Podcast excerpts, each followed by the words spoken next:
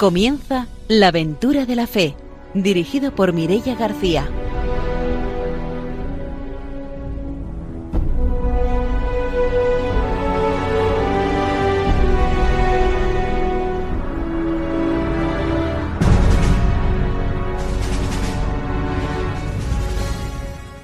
Bienvenidos a la aventura de la fe, muy buenas noches desde Radio María. Empezamos un nuevo programa misionero. Está con nosotros, como siempre, el padre don Arturo García. Bienvenido, buenas noches. Muy buenas noches, queridos radiantes de Radio María. Con nosotros también, como siempre, Ramiro Fauli. Buenas noches. Hola, muy buenas noches a todos los que nos escuchan. Bueno, y mandar un saludo muy cariñoso a aquellos que están haciendo de su COVID, de estar en casa, una oración por las misiones. Mucho ánimo y rezad por los misioneros y las misioneras.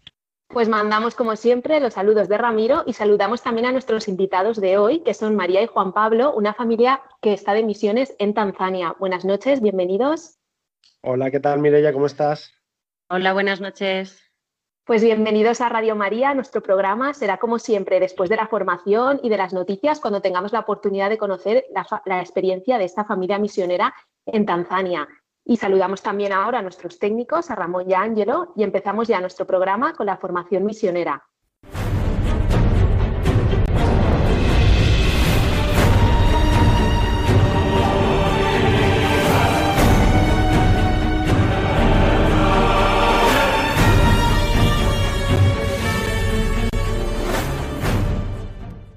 El padre Arturo García nos trae la formación misionera. Muy buenas noches. Efectivamente, tenemos la formación misionera. Continuamos esta encíclica de San Pablo VI y estábamos hablando de, de Evangelio Nunciandi, cómo eh, cada sector de, los cristianos, ¿no? Pues como pueden ser los matrimonios, el clero, los obispos, eh, pues tienen una función ¿no? especial y específica en la misión, porque todos somos misioneros, como nos recuerda tantas veces el Papa Francisco. Eh, somos bautizados y enviados, ¿no? Eh, y, y, entonces hoy vamos a hablar primero de los jóvenes. Dice las circunstancias número 72. Las circunstancias nos invitan a prestar una atención especialísima a los jóvenes, su importancia numérica y su presencia creciente en la sociedad. Los problemas que se les plantean deben despertar en nosotros el deseo de ofrecerles con celo e inteligencia el ideal que deben conocer y vivir. Pero, además, es necesario que los jóvenes bien formados en la fe y arraigados en la oración se conviertan cada vez más en los apóstoles de la juventud. La Iglesia espera mucho de ellos. Por nuestra parte hemos manifestado con frecuencia la confianza que depositamos en la juventud. Eh, la verdad es que es cierto, ¿no? El que los jóvenes sean misioneros, a nosotros nos decían de quién puede evangelizar a los jóvenes, sino otros jóvenes, porque muchas veces cuando se es joven, pues se vive pues más entre jóvenes, ¿no? Se aparta uno de, de los mayores, de, de los padres, de la familia, ¿no? Y entonces, pues eh, es muy importante que, los jóvenes que son cristianos puedan llegar a esos otros jóvenes. Luego continúa diciendo, ministerios diversificados. Es así como adquiere toda su importancia la presencia activa de los seglares en medio de las realidades temporales. No hay que pasar, pues, por alto y olvidar otra dimensión. Los seglares también pueden sentirse llamados o ser llamados a colaborar con sus pastores en el servicio de la comunión de la comunidad eclesial para el crecimiento y la vida de ésta, ejerciendo ministerios muy diversos, según la gracia y los carismas que el Señor quiera concederles. No sin experimentar íntimamente un gran gozo, vemos como una legión de pastores, religiosos, seglares, enamorados de su misión evangelizadora, buscan formas cada vez más adaptadas de, de anunciar eficazmente el Evangelio, y alentamos la apertura que en esta línea y con este afán la Iglesia está llevando a cabo hoy día. Apertura en la reflexión, en primer lugar, luego los ministerios eclesiales capaces de rejuvenecer y de reforzar su propio dinamismo evangelizador. Es cierto que al lado de los ministerios, con orden sagrado, en virtud de los cuales algunos son elevados al rango de pastores y se consagran de modo particular al servicio de la comunidad, la Iglesia re reconoce un puesto a ministerios sin orden sagrado, pero que son aptos de asegurar un servicio especial a la Iglesia. Entonces, como eso, pues, eh, son ministerios que no tienen orden sagrado, pero eh, puede ser un catequista, puede ser pues un lector, un cantor, es decir, tenéis que estar evangelizando, tenéis muy importantes en las, misiones, especialmente los catequistas. Tenemos una jornada dedicada a los catequistas el día de, Reyes, el 16 de enero en España, eh, justamente por eso, ¿no? Por la gran función que tienen, especialmente en la misión, donde a veces, pues en una aldea, en un pueblito, pues el catequista es el que está al servicio de la comunidad cada día, ¿no? Aunque un misionero una misionera pues vayan cada dos meses o cada año. Por eso pues también eh, esta importancia ¿no? que, que decía San Pablo VI. Pues cerramos nuestra formación misionera de hoy y nos vamos como siempre a las noticias.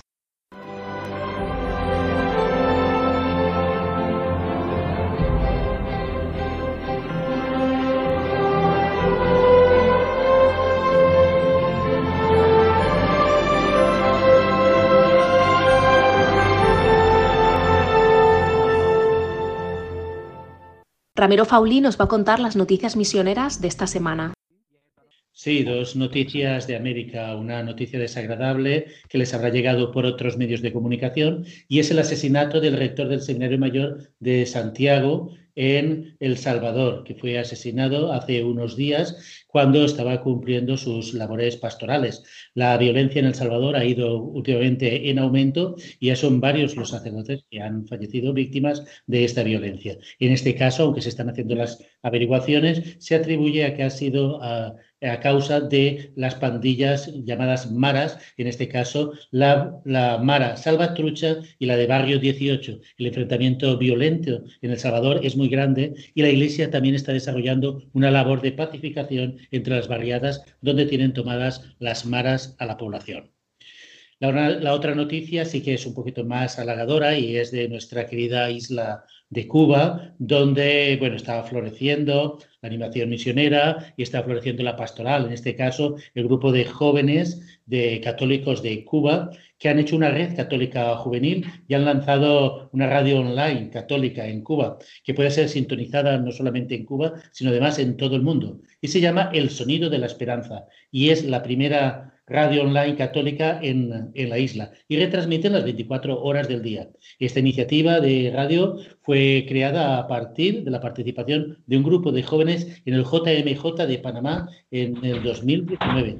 Y pues animamos a este grupo de jóvenes a que sigan adelante en su proyecto pastoral de llevar el Evangelio no solamente a la isla, porque además de dar noticias eh, de la propia isla, también quieren dar a conocer la situación de Cuba a todo el mundo, sobre todo de la Iglesia en Cuba. Pues desde aquí les animamos a este programa de radio. Muy bien, y también en nuestro apartado de noticias de esta semana, pues desde la aventura de la fe recordamos también que hace unos días eh, pues despedíamos a, Pedro Casaldáliga, a ese misionero, al obispo del pueblo, que descansa ya ahora allí junto a, la zona donde llevó a cabo su misión, así que desde la aventura de la fe pues lo recordamos también esta semana. Y ahora sí, después de habernos puesto al día con las noticias misioneras, nos vamos ya con la entrevista de hoy.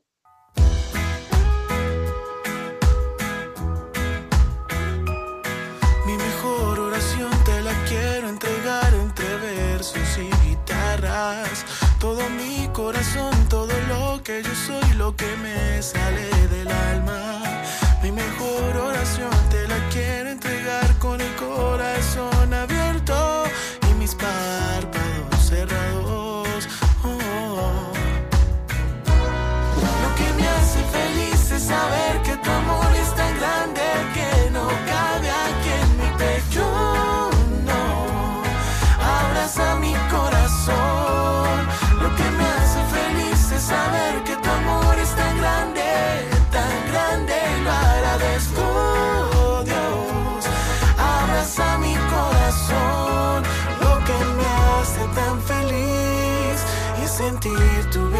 Bendición, tu lluvia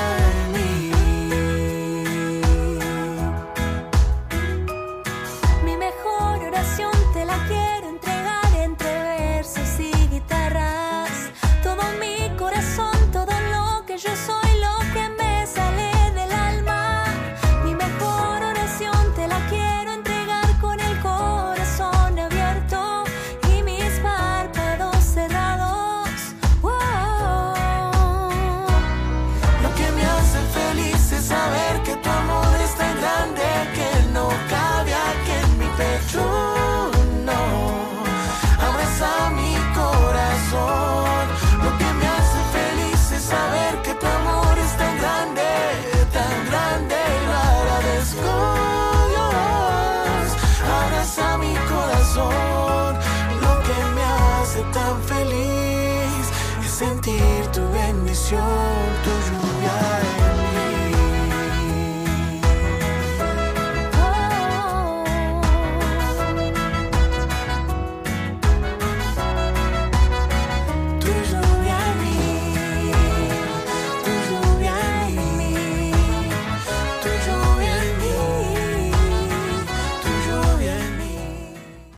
Esta noche os los hemos presentado ya antes, están con nosotros María y Juan Pablo, que son una familia valenciana que desde hace seis años llevan a cabo su misión en el norte de Tanzania, en Arusha. Buenas noches, bienvenidos de nuevo. ¿Qué tal? Hola, buenas noches. Pues para empezar la entrevista nos gustaría que, que, os presentarais porque esta noche vamos a hablar con vosotros, con María y con Juan Pablo, pero vuestra familia es mucho más grande, ¿no? Sí, bueno, eh, nosotros eh, tenemos, eh, tenemos cinco, cinco hijos, el mayor tiene 12 años ahora y bueno, y, y María espera para febrero el sexto. Y estáis desde hace seis años eh, destinados ahí en el, en el, norte de Tanzania, en Arusha. Contarnos cómo, cómo surge eh, esa llamada ¿no? a la misión, a, a, salir a la misión allí a Tanzania. Pues la llamada a la misión surge hace como cosa de siete años, donde mm, los dos, bueno, empezando por mi parte, yo sentí una vocación a la misión como hace siete años, un día en una Eucaristía eh, sentí que Dios me estaba invitando a, a, entregarle toda mi vida a Él. Y entonces, después de unos días, se lo dije a mi marido y después de unos meses de discernimiento, pues nos ofrecimos a la iglesia eh, unos meses más tarde eh, para ir a la misión donde, donde nos enviara la iglesia. Luego, en, también unos meses más tarde, fuimos a un encuentro con la Virgen de Loreto y allí a la Virgen le pedimos eh, que nuestra vocación como matrimonio fuera la evangelización. Y al cabo de unos meses eh, nos llamaron enseguida de la parroquia y nuestros catequistas nos invitaron a ir a un encuentro donde nos enviaron a Tanzania. Eso es, y bueno, como habéis escuchado, María, como bien dice, eh, empezó ella con la vocación. Yo es cierto que para mí, pues la vocación ha sido eh, andando el tiempo.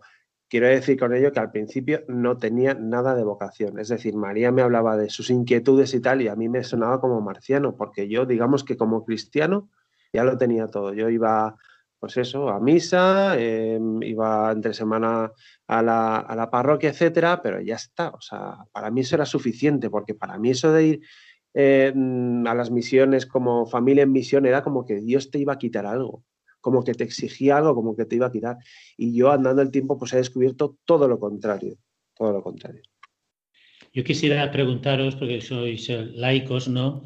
Cuál ha sido ese proceso hasta que os casasteis, ¿no? Y vuestra vida cristiana previa a tomar la decisión de, de ser una familia en misión, porque a veces eh, la gente piensa que eso viene así como de, de, golpe, ¿no? Y esa trayectoria importante, cómo fue forjándose en vosotros esa inquietud hacia el compromiso cristiano. Pues mira, nosotros pertenecemos al camino catecumenal eh, en, la, en, la, parroquia de San Isidoro. En el camino neocatecumenal hay muchas familias en misión y es una cosa que es una realidad que no nos es ajena. Eh, hay muchísimas familias. Yo, por ejemplo, desde pequeñito, pues eh, eh, me acuerdo que en la comunidad de mis padres había una familia en Japón. Un, tengo, tengo ahí un amigo que tiene mi, justo mi misma edad y se fue allí con ocho años. Quiero decir con esto que no es una, no es una cosa que nos fuese ajena del todo. Entonces, eh, bueno, nosotros hemos mm, vivido, hemos eh, recibido la fe de nuestros padres y la hemos desarrollado y vivido eh, en la comunidad neocatecumenal en, la parroquia de San Isidoro. Y, luego, mm, cuando nos conocimos, María y yo nos casamos, pues bueno, de alguna manera sabíamos que íbamos a seguir en el camino y que nuestra fe iba por ahí. Sí, y vuestra situación de, de, laicos, estaréis en vuestro trabajo, en medio del mundo. ¿Cómo es la reacción de la gente del mundo que no está metida en, la parroquia, que los conocéis por ámbito profesional, por vecindad, cuando ve, por ejemplo, que una familia se va a la misión? ¿Cómo percibís que, que mueve mueve a estas personas que a lo mejor muchos no son creyentes u otros, aun siendo creyentes, lo ven como algo eh, arriesgado, aventurero, peligroso para, para unos hijos, ¿no? Pues igual que lo veía yo al principio. Vamos a ver, es que eh, cuando a mí me hablaban de las familias en misión, yo decía, muy bien, qué realidad más bonita, pero para los demás, para mí no. entonces, entonces, claro, como para mí ya era suficiente, pues para mí era un poco, pues eso, tirarse a la piscina, un poco locura. Y es cierto, como bien has dicho tú, has dicho, oye, incluso para los creyentes es un poco, pues efectivamente, o sea, nos hemos encontrado con reacciones de toda índole, pero claro, uno se espera más que te apoyen dentro de la gente que, que es creyente, etcétera. Pero claro, como te dicen que tu destino es Tanzania, es África, pues entonces ya la gente, eso ya, a ver, vamos a ver, llevaros a cinco hijos ahí nos parece un poco locura. ¿Es así o no, María? Sí, yo yo de todas formas es que pienso que la misión es un regalo, pero no solamente para nosotros, sino que es un regalo para nosotros y, yo lo he visto luego para toda nuestra familia, ¿no? Eh, sí que es verdad que cuando no tienes hijos, pues como que tomas las decisiones y, te lo respetan más, por decir una palabra, es que no, pero porque, porque no hay niños de por medio, pero cuando hay niños y te vas a un sitio como es África, porque si hubiéramos ido a lo mejor a un sitio de Europa, habría sido a lo mejor más fácil de comprender. Pero es verdad que África, en un principio, en un principio, fue un poco difícil de entender. Luego, en cuanto vieron nuestra realidad y lo, importante que fue eh, que, nuestra, que nuestra familia fuera a vernos allí a la misión, en cuanto conocieron la misión y vieron cómo Dios es que estaba cuidándonos todos los días de una forma impresionante, pues entonces ahí cambió todo. Y ahí yo creo que se quedaron tranquilos, ¿no? Porque al final vieron que la Virgen estaba cuidándonos y que no había ningún problema. Yo creo que ah, es como cualquier vocación, exactamente igual que una, persona que de vida consagrada o lo que sea. Al final, eh, el mundo está muy pendiente de cómo vas a reaccionar, muy pendiente de si vas a tropezar aquí y está todo el mundo igual. Entonces, claro, por ejemplo, una madre que está, un matrimonio que están abiertos a la vida, que tienen el, el, cuarto hijo, quinto hijo, sexto, no sé qué, no sé cuántos, pues también van a ir detrás de ellos y le van a decir, pero vosotros estáis chalaos o qué. En este caso es lo mismo. ¿Y cómo es eh, la realidad que se vive allí en Tanzania, la realidad con la que os encontráis cuando llegáis hace seis años? Pues la verdad es que, a ver, fue impactante porque el lugar es distinto, es muy distinto, la cultura es muy distinta, pero también el paisaje es totalmente distinto. Eh, la ciudad donde estamos es una ciudad tipo pueblo, entonces mm, no está asfaltado y entonces llama mucho la atención pues la nube de polvo y muchísima gente en la calle mm, vendiendo fruta y andando y todo esto. Entonces para nosotros esto fue impactante, ¿no? Que incluso la luz era distinta, lo decíamos. El paisaje y toda la circunstancia pues es que era muy distinta. Eh, pero nosotros nos encontramos en un sitio que nos gustó, la verdad. Eh, también lo, lo que pasa es que llegamos sin saber el idioma. Entonces, para nosotros esto es un hándicap, claro, porque llega sin saber el idioma, allí eh, hay nuestra generación o un poquito más jóvenes ya saben inglés, pero las generaciones que están por arriba no saben inglés. Entonces, comunicarnos fue muy difícil. Y, por ejemplo, en las Eucaristías, nosotros vivimos pues un año, por lo menos un año y medio que no entendíamos nada, de bastante sequía en ese sentido. Nos nutríamos mucho de los signos, y de la Eucaristía, de los propios signos, pero claro, no entendíamos. Entonces fue una temporada de sequía donde vimos que la gente se abría muchísimo a nosotros, pero claro, no nos podíamos entender. Pero la verdad es que mm, nos sorprendió mucho, pero fue, era un lugar fantástico. La gente se volcaba mucho con nosotros, pendientes de que estuviéramos bien. Nosotros ahí vimos que las obras de misericordia, ¿no? Eh, llegábamos a un sitio que no conocíamos y la gente se volcaba con nosotros, nos llevaba comida a casa, nos llevaba papel higiénico, ¿te acuerdas? Sí, nos, llevaba de todo para, que estuviéramos bien. O sea, ahí vimos la misericordia de Dios a través de las personas que sin conocernos nos quisieron, de, la gente de la comunidad y de la parroquia. Y tampoco hay que olvidar que estamos hablando de Tanzania, con, la maravilla natural que es. Eh, es decir, o sea, yo eh, he podido ver el, parque del Serengeti, el, Parque Nacional de Gorongoro, etcétera, que son cosas que a mí ni se me hubiera ocurrido. Yo lo veía en la 2, en la tele y ya está. Pero bueno, todo aquello es, paradisíaco, es, una, es, un país estupendo, estupendo. Y vuestra labor allí, eh, tenéis una parte de evangelización puramente dicha de, querima o de anuncios, tenéis también un trabajo, digamos, para poder subsistir. ¿Cómo es vuestra misión allí, en, Tanzania? Pues en cuanto a la evangelización, eh, cada año hacemos una nueva catequización que tiene una duración de, en total, pues son tres, cuatro meses. y eh, cada nueva catequización surge una nueva comunidad. Em, luego también, aparte de eso, pues eh, acompañamos a los chavales que sienten cierta vocación al sacerdocio, em, que todavía no pueden porque no han acabado los estudios o lo que sea, pues eh, les acompañamos un tiempo para que pues, puedan discernir. Bueno, es que estas catequesis, las catequesis que hacemos en la parroquia son catequesis de adultos. Entonces, ahí van matrimonios, va gente joven también, eh, solteros, va gente mayor. Entonces, es muy rico porque ellos no están acostumbrados a reunirse eh, cada uno de, digamos, de su circunstancia, de su padre y de su madre, pero es bonito porque se hace una catequización con gente distinta, viene gente a lo mejor que tiene un poco más de dinero, gente que muy, muy, muy pobre, y en general la gente que de la comunidad es muy, muy pobre pero viene también a lo mejor gente con dinero, vienen de distintas, de distintas mm, nivel cultural, o sea, pero es muy rico porque reciben, todo el mundo recibe la buena noticia, pues eso, ¿no? Como una buena noticia que es gratis, que es que Dios te quiere y que eso es que eh, te cambia la vida, ¿no? Porque el Evangelio cambia la vida de las personas, el Evangelio te toca el corazón. Entonces, eh, tienes la dignidad de, por ser hijo de Dios, aunque vivas en una chabola de barro, aunque vivas en una casa un poquito mejor, eh, cada uno lo recibe y lo, y lo, plasma en su vida y lo hace como algo suyo y la verdad es que es un cambio de vida, es un cambio de vida. Y con los chavales de, que van al seminario lo mismo, es pues eso, eh, es una temporada de discernimiento que hacemos reuniones con ellos, también convivencias, eh, vienen mucho a casa para ver también a la familia, la realidad de la familia, porque al final nosotros, nuestra misión principal, aparte de querer al tanzano, eh, es pues vivir como una familia cristiana y entonces tenemos la casa un poco de acogida, entonces viene mucha gente a casa, mucha gente. Y entonces pues ahí la gente pues ve eso, un padre, una madre, que es una realidad que allí cuesta un poco de ver, por las circunstancias, ¿no?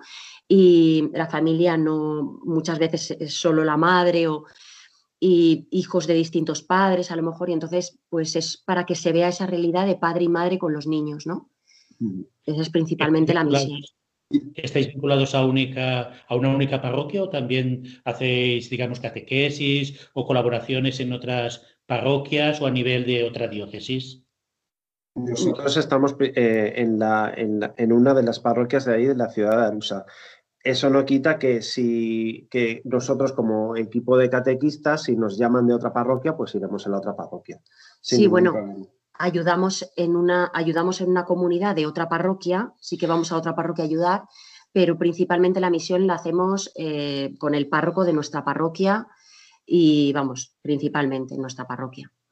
Y luego como, como modo de subsistencia, pues hemos tenido que tirar de creatividad muchas veces. No es un país que, vamos, que sea fácil conseguir un visado de trabajo, etcétera, sino todo lo contrario.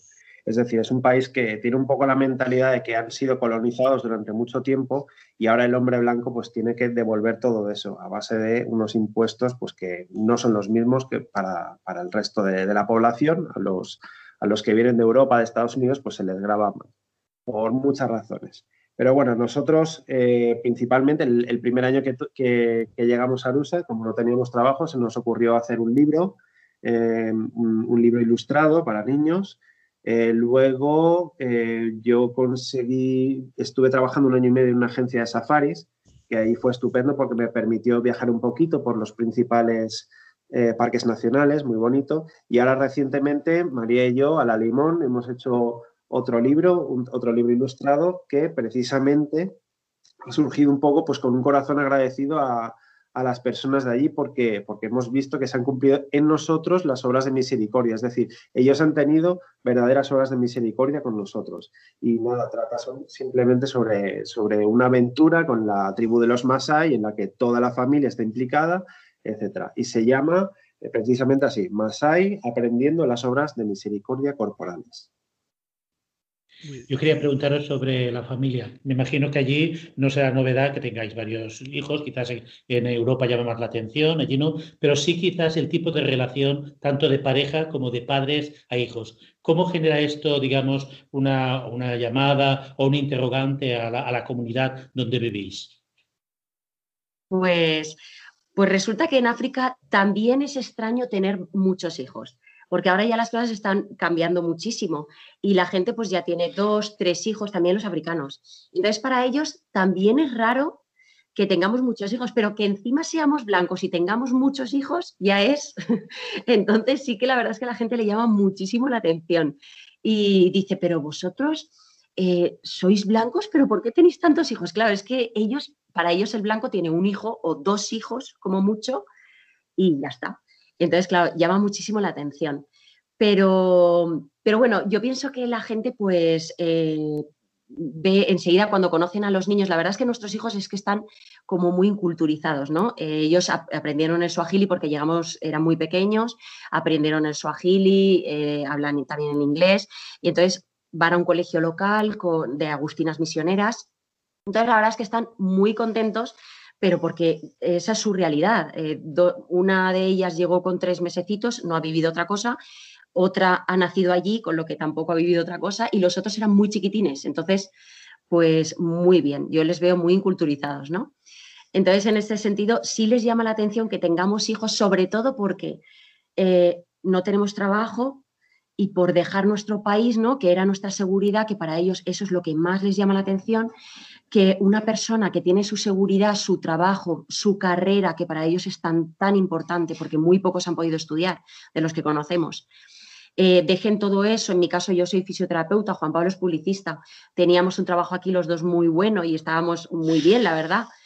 Eh, y teníamos una casa también aquí en, Valencia. Para ellos eso les llama muchísimo la atención, el dejar tu seguridad, que es a lo que aspiramos todos, ¿no? A los que aspiramos también los africanos y nosotros también. Y, y dejarlo todo para ir con tantos niños a un lugar africano, pues a ellos es algo que, ya ahí empieza la misión, yo creo. Sí, bueno, pero al hilo de lo que decías, la, verdad es que eh, la, familia que nos hemos encontrado allí suele ser una familia muchas veces desestructurada en cuanto a que, pues eso, el padre ha tenido varias mujeres, hay, eh, conviven hijos de, anteriores matrimonios, etc. Entonces, claro, ver mm, papá, mamá con hijos que se quieren, que rezan juntos, que, eh, que van a misa todos juntos, etcétera, ver una familia unida, a ellos les llama la atención. Ah, bueno, y también en cuanto a nuestra relación personal, o sea, el hablarnos eh, el uno al otro por igual, o sea, como iguales, no sé expresarlo muy bien, pero como iguales, porque allí el hombre habla, la mujer escucha. Y si acaso tiene algo que decir, pues a lo mejor lo dice bajito, pero es algo muy raro también para ellos que nosotros nos hablemos de igual, que Juan Pablo me escuche, que me dé pie a hablar en la comunidad, en la parroquia, que yo pueda hablar con libertad, ¿no? Siendo mujer y, de la, y también con, por ejemplo, con los curas, con los curas de allí. Llama muchísimo la atención que una mujer se, dirija a ellos eh, hablarles de tú a tú como hermanos, porque yo estoy acostumbrada y estoy, he crecido así con hermanos nuestros que son curas de la comunidad y entonces tratarlos de igual, pero allí no. Entonces eso llama mucho la atención siendo mujer.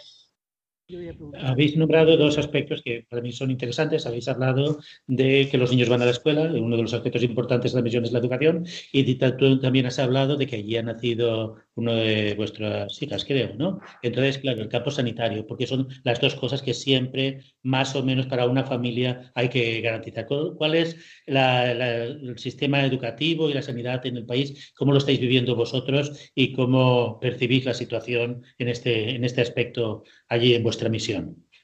Pues la verdad es que yo voy a decir un poquito del aspecto sanitario con un ejemplo muy claro. María, eh, como has dicho, pues eh, dio a luz allí a, Isabela, a la que hace la, hija número 5, ¿vale? Entonces, nosotros estuvimos visitando varios hospitales y decidimos que lo mejor era que naciese en casa. Esto ilustra un poco cómo está el tema allí sanitario. Eh, cuando, cuando ves un hospital, pues muchas veces piensas, bueno, habrá algo mejor. Y cuando hay algo mejor, pues las circunstancias tampoco lo ponen fácil. Es decir, o sea, no, no es como aquí que el padre puede entrar en el quirófano, eh, acompañando a la madre, sino que hay muchas mujeres que dan a luz a la vez y un médico va pasando, etcétera. Es decir, o sea, la precariedad es algo que, es muy real y, que es cierto, que asusta, que asusta, pero bueno, eh, nosotros a día de hoy podemos decir que, Dios eh, ha compensado con creces esa precariedad. Mm, no nos ha pasado nada más que, un ataque de asma de nuestra hija y que sí, que tuvo que estar ingresada pero, pero bueno, fuera de eso tampoco hemos tenido eh, mayor susto ni nada. Sí, es verdad que el sistema sanitario es muy precario. Eh, las, las, mujeres allí cuando van a dar a luz, es verdad que es como, pues, um, como 40 camas juntas y entonces a mí se me, me, resultó muy difícil entrar en eso y yo no pude. Le pedí a la Virgen que por favor me ayudara y entonces eh, llamamos a una mujer que conocimos y vino a asistir el, parto a casa y fue la verdad fantástico. Yo realmente sentí que la Virgen me estaba cuidando. Y al final es que, pues eso, mmm, sí que ahí la familia, pues igual te da miedo y cómo no vienes a España, pero es que yo al final estaba dando a luz en un lugar que las mujeres dan a luz, o sea que es que no es que fuera nada extraño, las mujeres dan a luz todos los días, algunas en casa, otras en el hospital. Entonces, en ese sentido, eh, bien, nos ha ido bien, no hemos necesitado, pero la verdad es que es todo muy precario a nivel sanitario. Y en cuanto a la educación, la verdad es que la escuela de nuestros hijos eh, la llevan las Agustinas Misioneras, creo que fueron las Agustinas Misioneras españolas las que comenzaron allí. Y, y bueno, se ve la diferencia. Cuando, cuando hay alguien de, de, vida consagrada como son estas monjas, pues se nota en la belleza del recinto, en el cuidado de, de los jardines, de las clases, etcétera. Sí, de los niños. Sí, nada que ver con la, con la escuela, digamos, nacional. La escuela nacional, pues, es mucho más precaria. Es cierto que, que las órdenes pues muchas reciben ayudas, pero bueno, la, la, las ayudas que, que, puedan recibir las escuelas estatales, pues es muy, muy, muy precaria, muy precaria. Además es que nosotros a nuestros hijos les damos por la tarde el sistema español también de, a distancia. Entonces, además de la educación que reciben allí en inglés y en suajili, además por la tarde nosotros antes de ir a la parroquia tenemos que estar con ellos todas las tardes, eh, les lleva un tutor también lo hacemos a través de Internet, pero eso, hacemos el sistema de, de, de educación a distancia.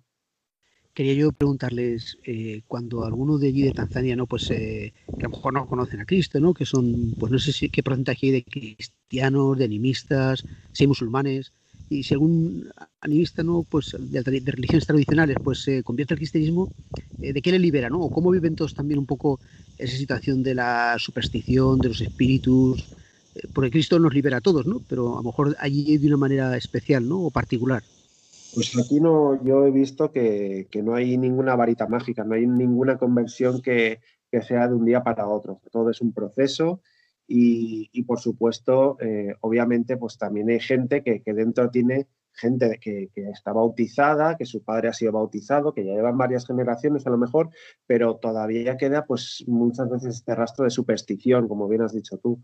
Eh, es, muy, es muy común, es muy común que, que las personas pues eh, después de un bautizo, después de una boda, pues a lo mejor hay un momento en que mm, se va la familia sola y, y sacrifican una cabra, etcétera, cosas así esto ya se va dando muchísimo menos, porque obviamente pues los, eh, se insiste mucho dentro de la Iglesia Católica que pues, esto son supersticiones que no van a ningún lado, eh, que son todo lo contrario que, que, eh, la liberación que, te da Jesucristo, o sea, sacrificar mmm, con miedo, con, con, con, el hecho de que el sacrificio, pues esa, esa relación de, de, comercio entre, entre los... La, la deidad y, tú, pues eh, eso hay que abandonarlo yo, porque Cristo es el único que libera.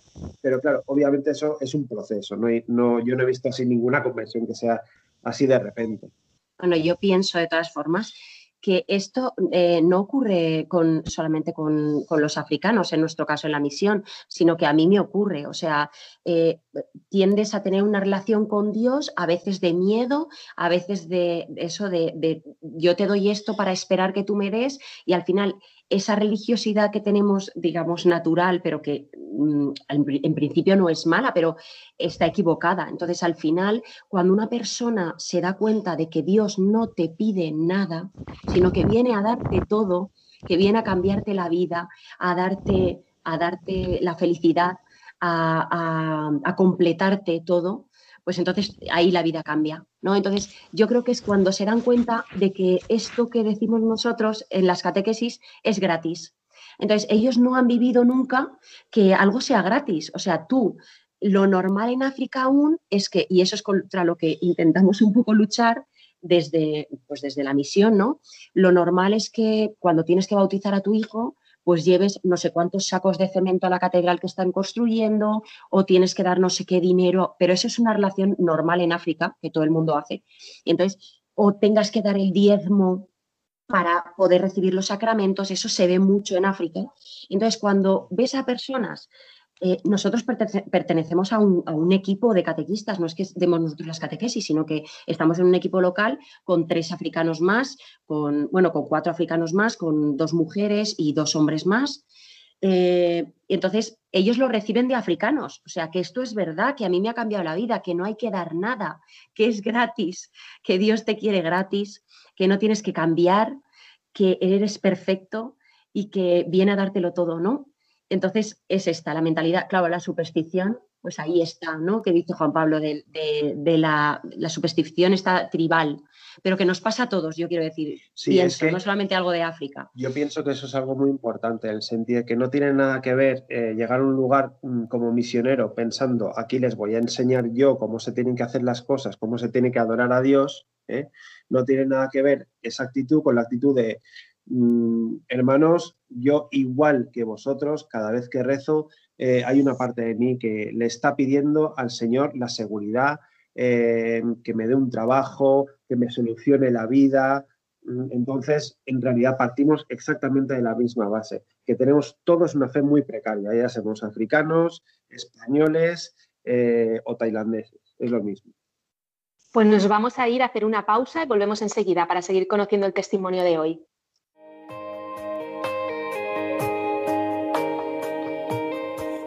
Necesito. Es que no hay nadie quien pueda secar mis lágrimas. En la tormenta, oh Señor, tú eres mi calma. Y cuando todos ya se han ido, nunca me faltas.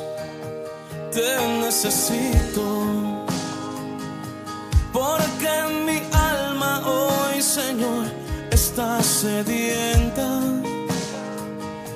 Y tú eres ese manantial de agua fresca. Y eres Jesús el pan de vida que me sustenta. Te necesito Dios, te necesito Dios necesito Dios, te necesito, yo te necesito. Y es que no hay nadie quien pueda secar mis lágrimas en la tormenta, oh Señor, tú eres la calma. Y cuando todos ya se han ido, Es que yo te necesito. Porque mi alma hoy, Señor, está sedienta.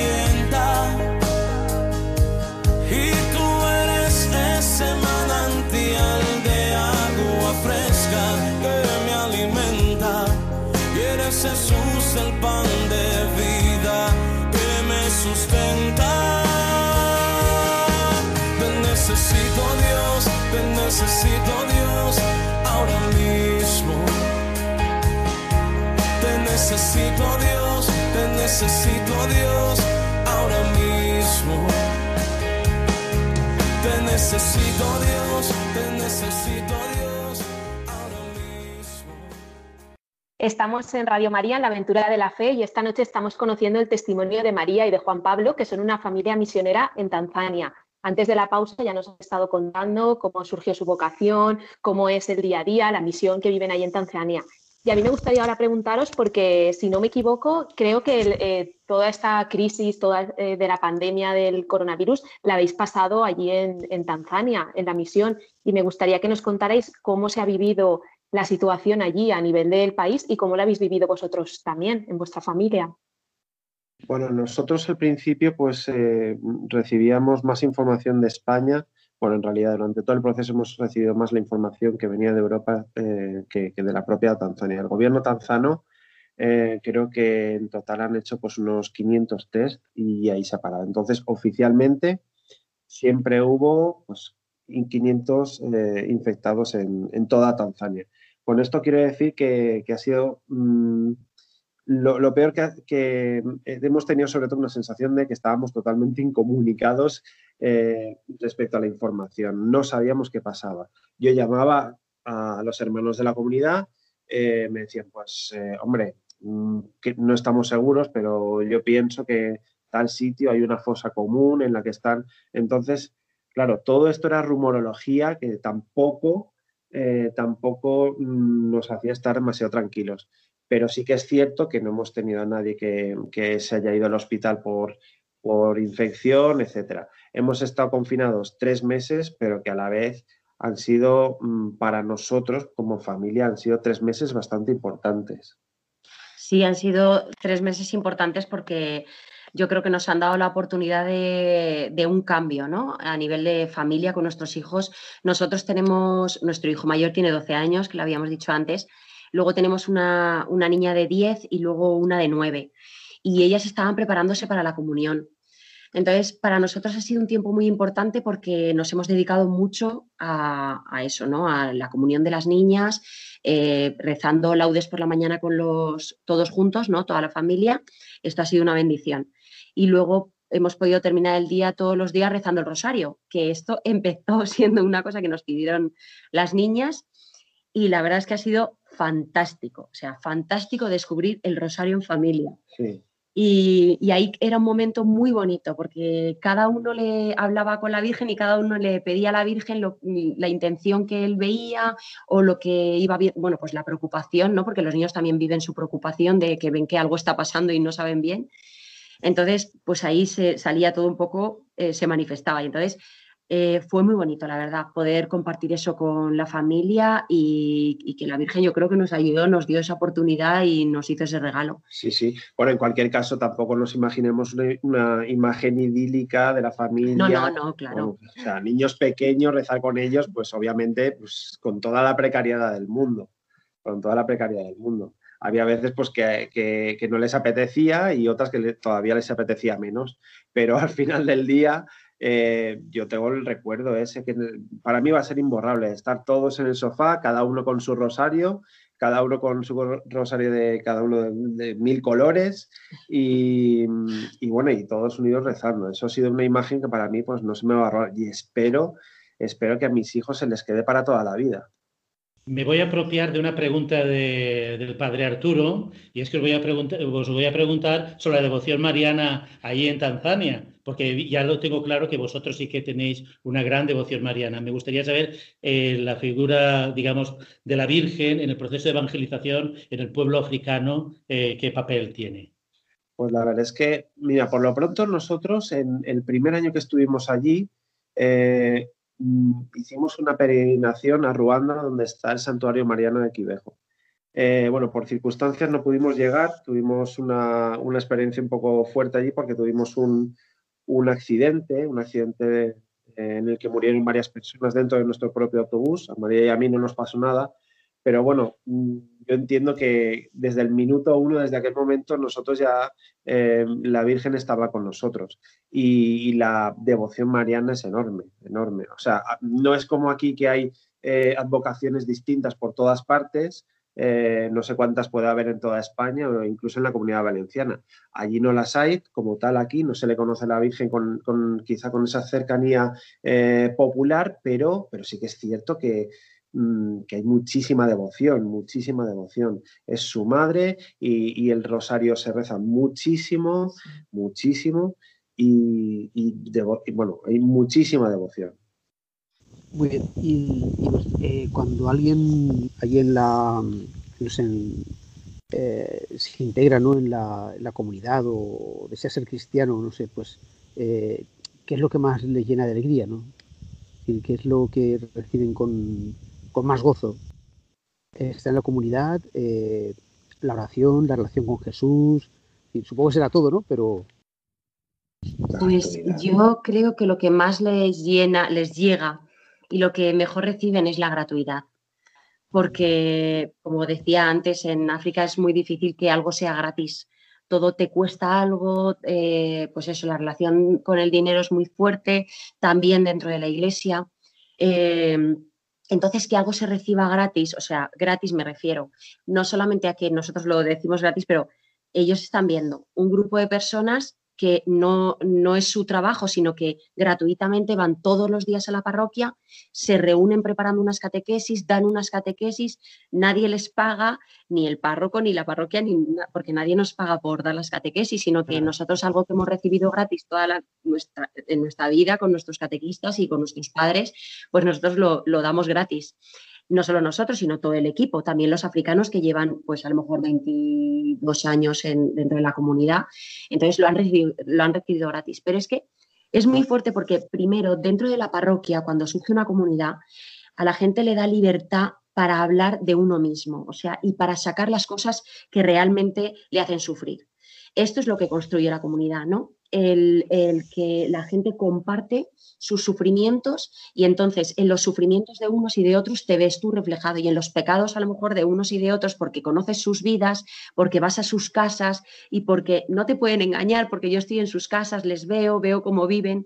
Entonces, en esa sinceridad, ¿no? De cada uno su circunstancia que puede ser beber o puede ser tener otras mujeres o puede ser eh, dejar a sus hijos de lado porque no puede o porque no sabe, en esa circunstancia te quiere tu comunidad, tu, tu, tu, tus hermanos de la comunidad te quieren ahí porque a cada uno le pasa una cosa distinta. Entonces, cuando nosotros llegamos allí y damos las catequesis, es desde nuestra experiencia. Entonces, a mí me ha pasado esto en mi vida. Juan Pablo cuando habla de su experiencia o yo, yo me pasaba esto en mi vida. Yo me sentía de esta forma y escuché estas catequesis y a mí me sirvieron para tener un cambio de vida y me dieron sentido.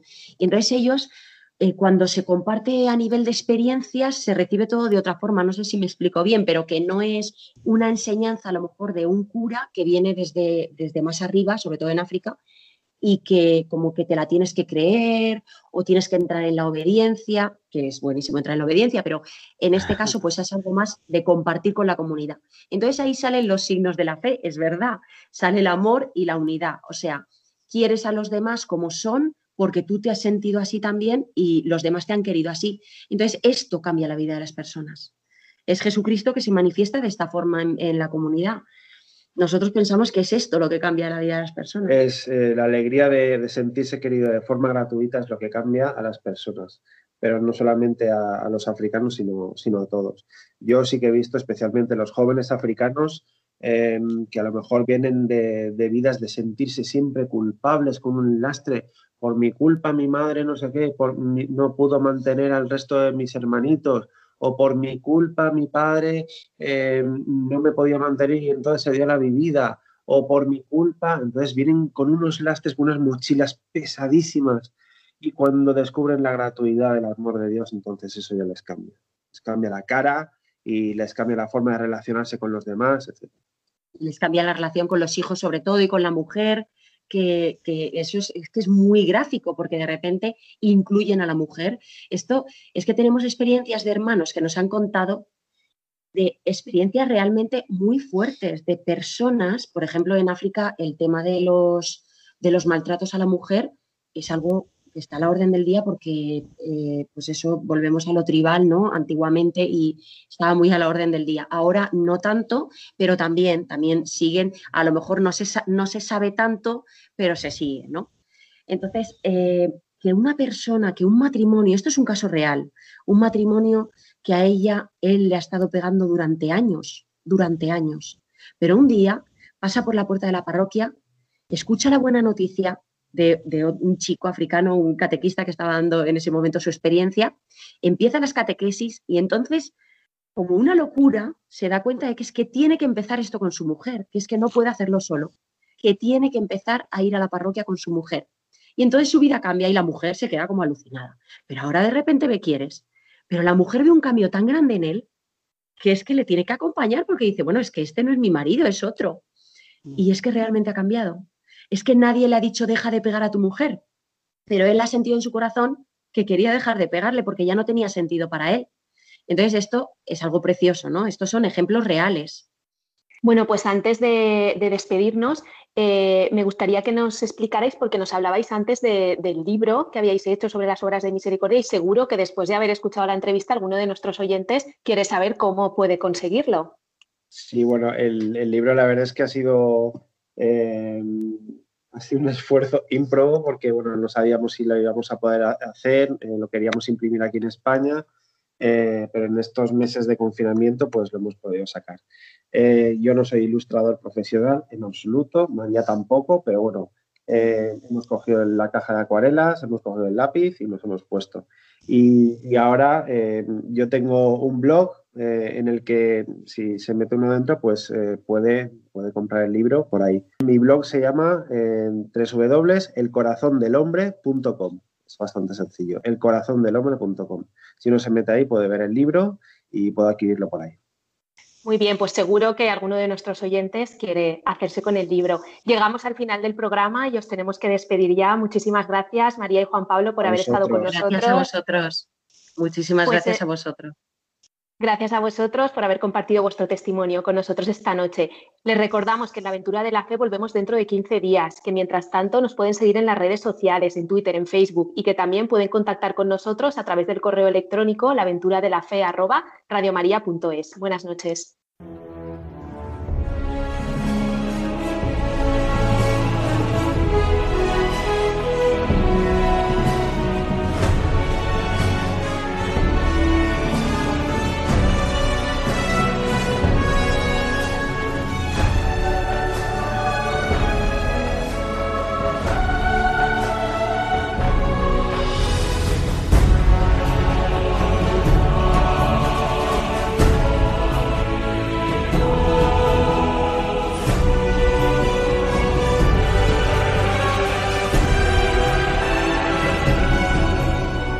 Han escuchado en Radio María La aventura de la fe, dirigido por Mirella García.